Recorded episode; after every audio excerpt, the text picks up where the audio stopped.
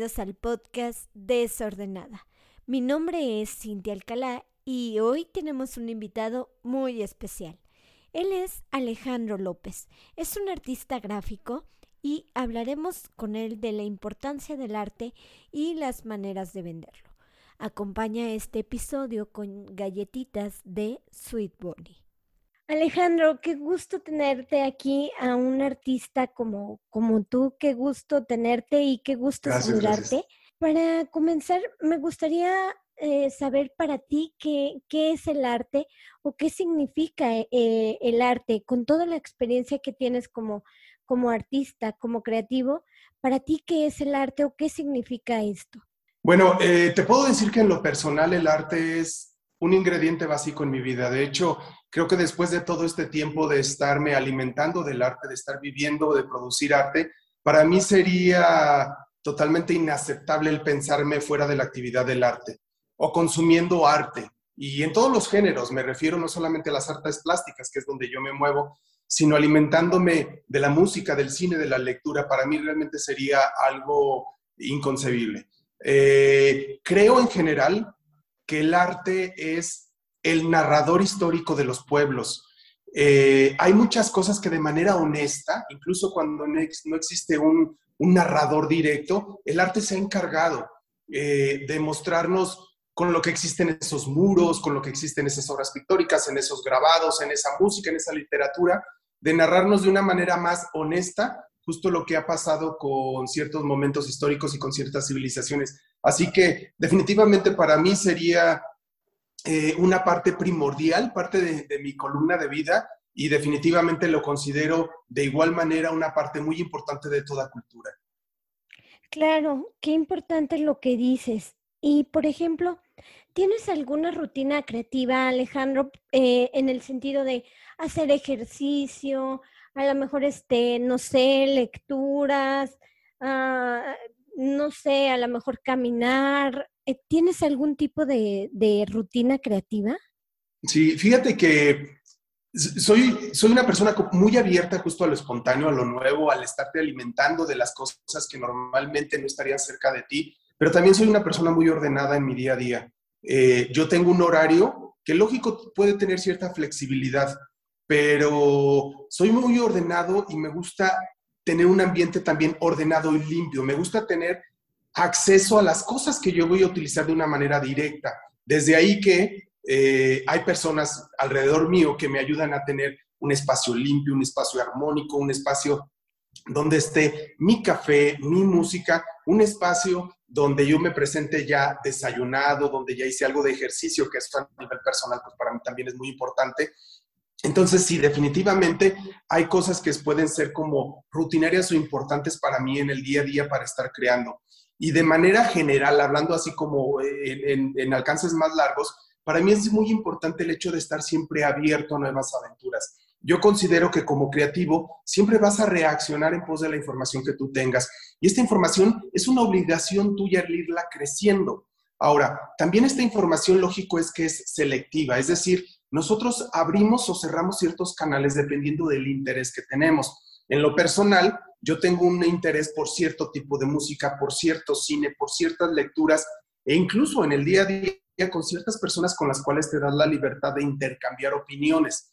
Eh, desde luego, viajar cada que, que, se den las oportunidades, viajar a través de los medios digitales ahora que eh, todo este tiempo que hemos llevado con un poco más de limitantes para hacerlo.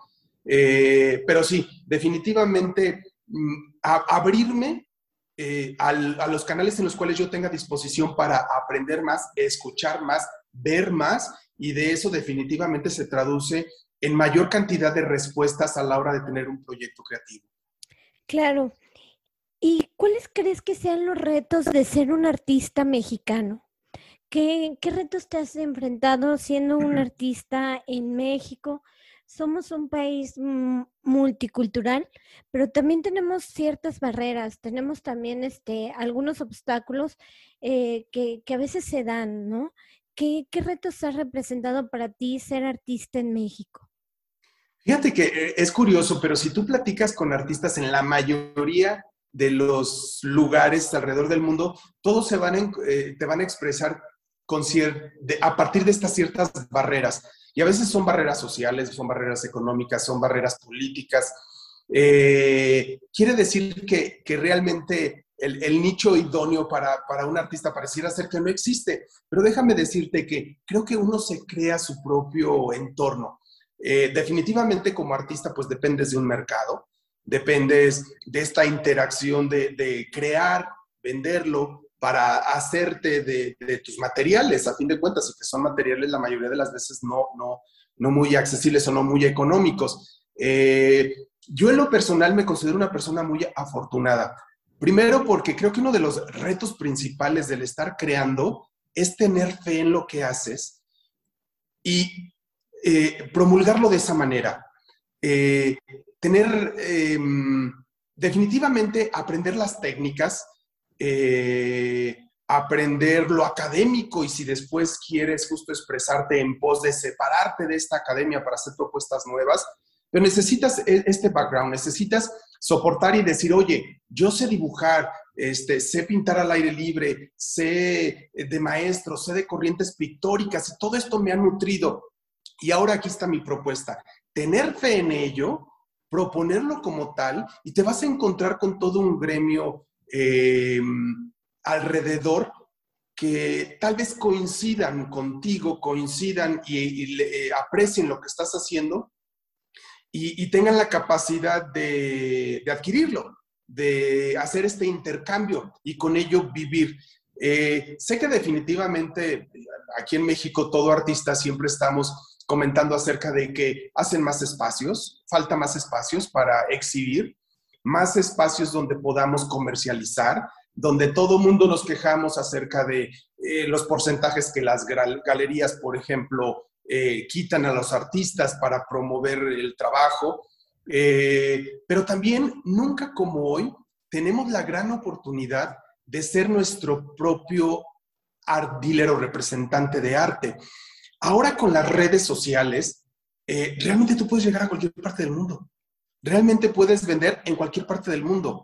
Realmente puedes tener un público para tu trabajo en cualquier parte del mundo.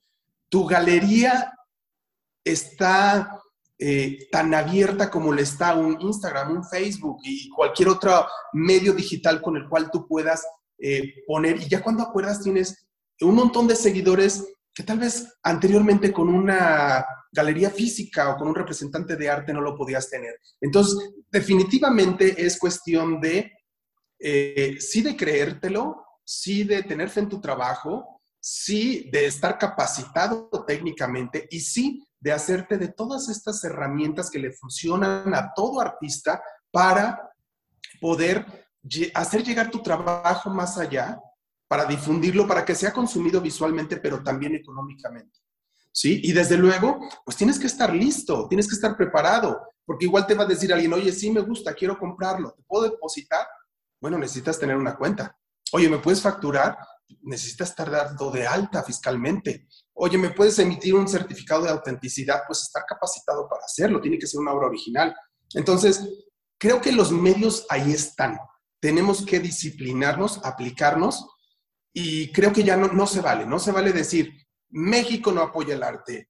Realmente el arte ya no tiene límites y no tiene por qué encajarse simplemente en un arte que está siendo creado en México para consumirse en México. Va más allá, ya no se vale.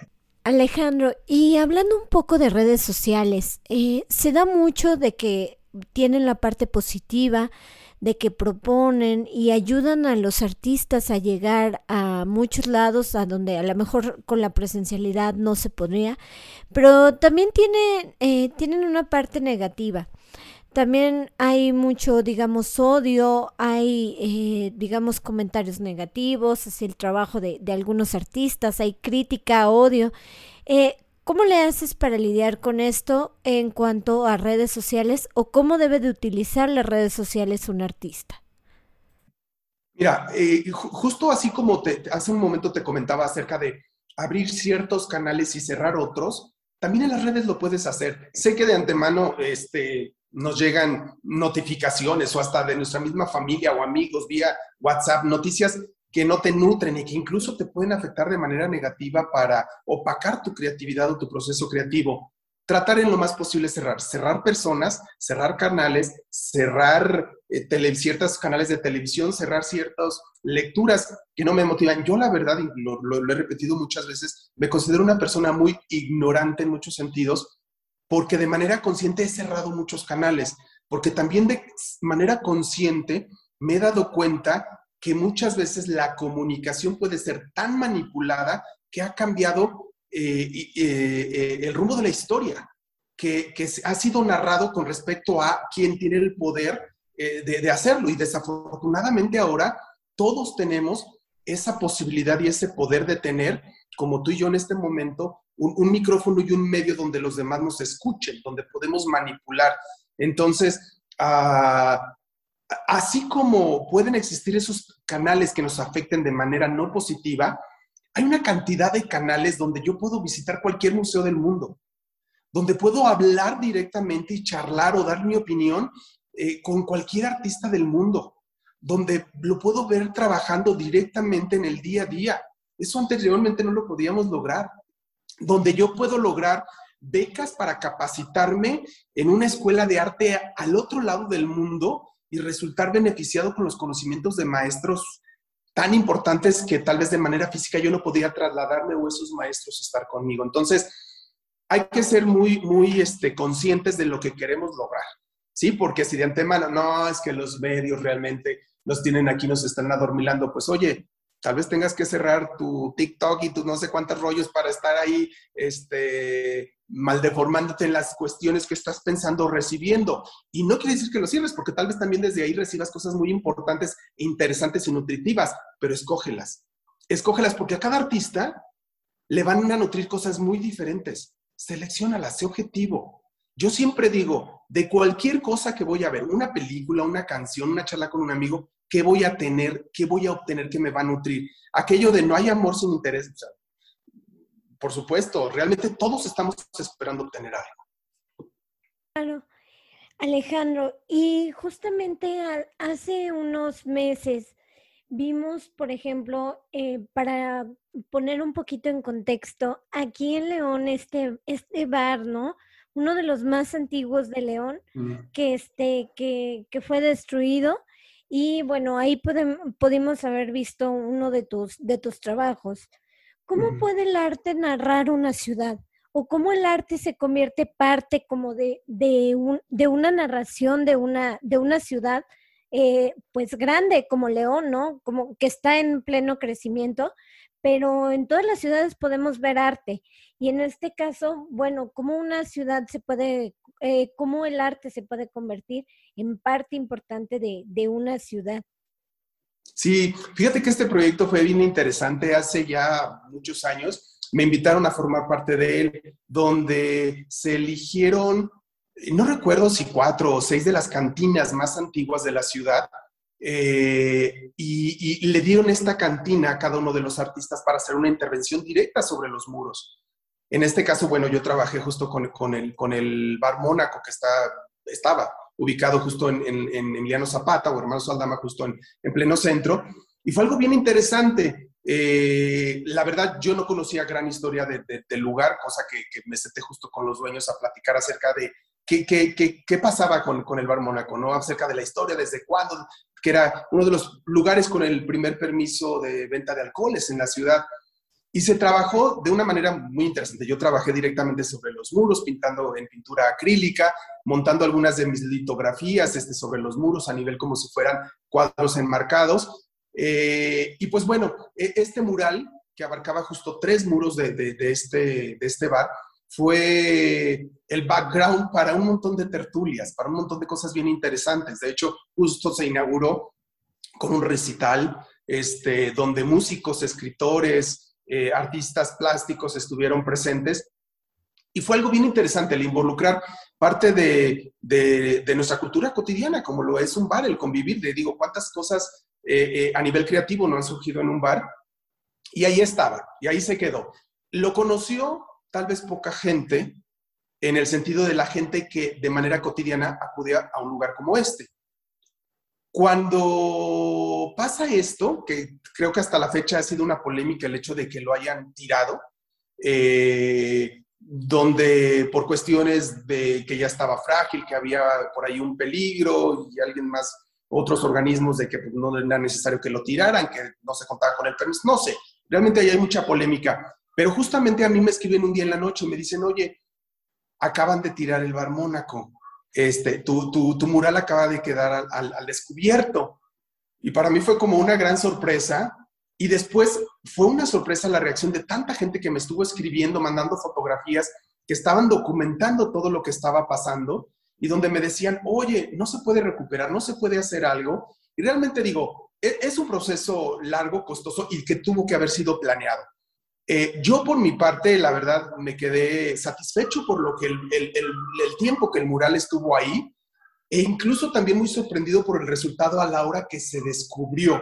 Nunca como ahora que los muros se habían tumbado, el mural había quedado al descubierto ante tanto público, tanto público que pasaba, que se sorprendía, que se lo fotografiaba, este, gente que de los trozos que se habían tumbado los recogían y me mandaban testimonio de esos pedazos de muro.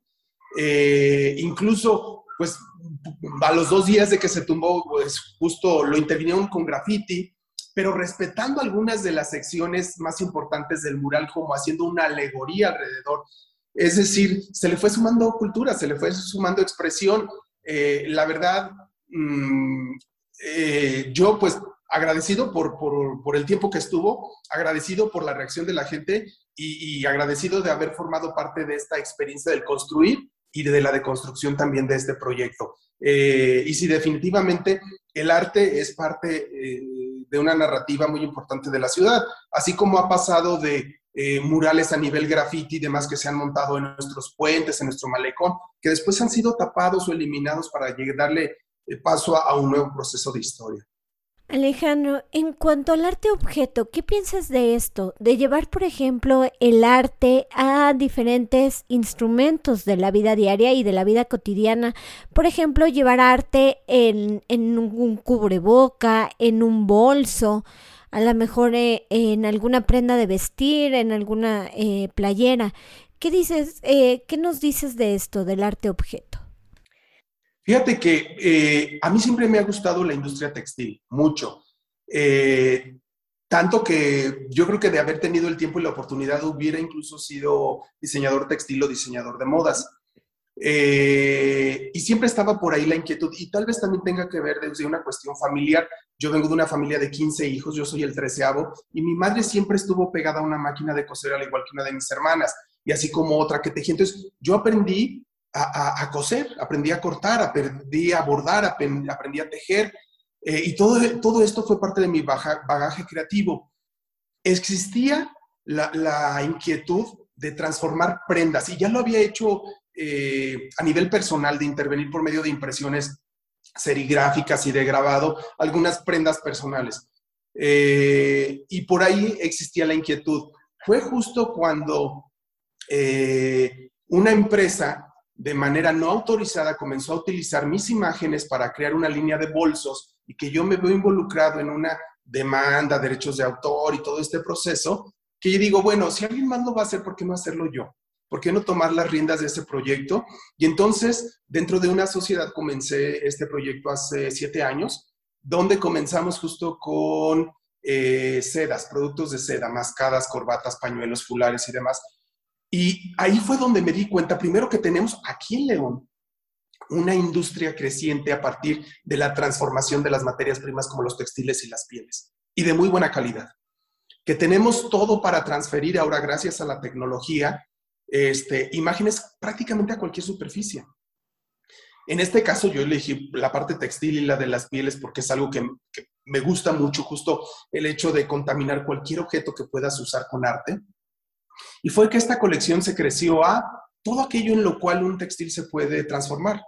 Eh, un bolso, un calzado, un cojín, un mantel, una servilleta, un abanico, este, cuadernos, cosmetiqueras, este, llaveros, llámale lo que quieras, ¿no? Y creo que esto puede ir creciendo y evolucionando a otros sentidos. Sé que hay mucha polémica con respecto a hasta dónde un artista debe de abarcar, hasta dónde debe de de eh, eh, conservar la originalidad y la, lo único de una pieza de arte, pero veámoslos a través de la historia. O sea, veamos cómo los objetos están repletos de obras de Dalí, de Van Gogh, de Frida, de Diego, de todos. Entonces, ¿por qué no hacerlo en vida? ¿Por qué no coordinarlo yo?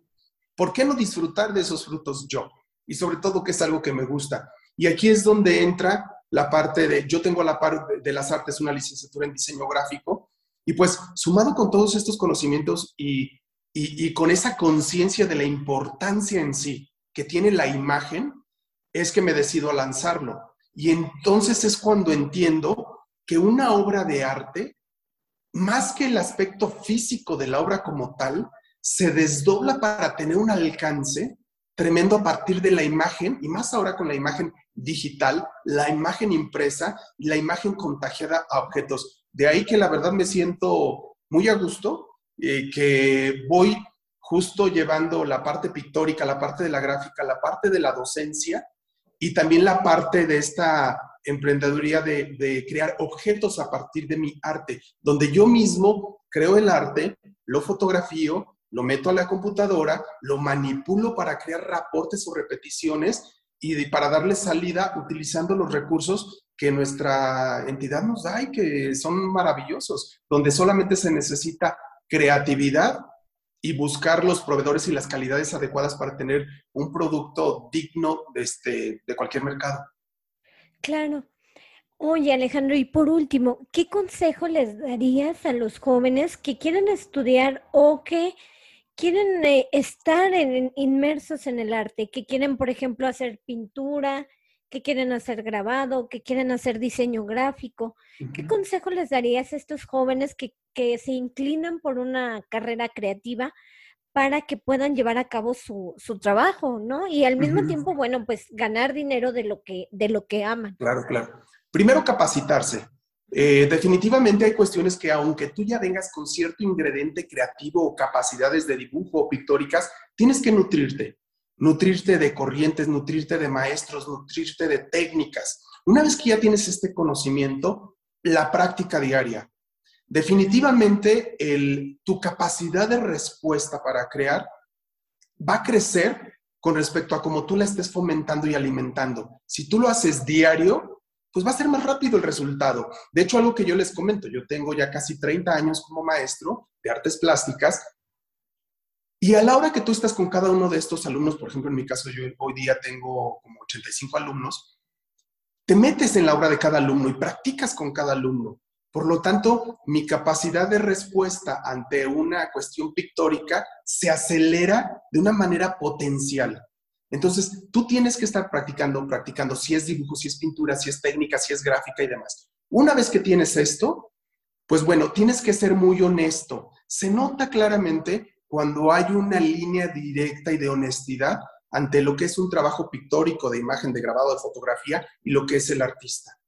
Cuando tú ves eh, se nota mucho cuando está todavía experimentando y que es una etapa necesaria. Se ve cuando hay eh, brincos o inseguridades con respecto a, a cuestiones técnicas o de temática. Una vez que ya tienes esto, tener fe. Y lo que te comentaba anteriormente, prepararte ante todo aquello que pareciera ser que no tiene nada que ver con el arte, pero que es necesario. ¿Cómo vas a vender? ¿Cómo vas a enviar? Capacítate con respecto a todo esto, con respecto a asuntos legales, fiscales y demás para, que estés listo, que estés preparado. Y una vez que pasa esto, las cosas se van a ir directamente solucionando, se van a ir dando, vas a encontrar un nicho, ¿sí? Aprovecha. Y lo más interesante de esto es que ahorita ya no se vale decir, es que León no consume arte. León sí consume arte y consume muy bien. Pero si tu mercado no está aquí y está en otro país, ahí están las redes sociales para que tú lo pongas. Ya no existe ese, ese pretexto. Todo está en base a una comunicación, una paquetería para lograr este, realmente llegar y estar presente en cualquier lugar. Gracias Alejandro por tus consejos. Si les gustó este episodio, los invito a seguirme en mis redes sociales. Me encuentras en Facebook, Twitter, Instagram como Desordenada MX. También me puedes escuchar en Spotify en el podcast Las Crónicas del Astronauta. Nos escuchamos en el siguiente episodio de Desordenada.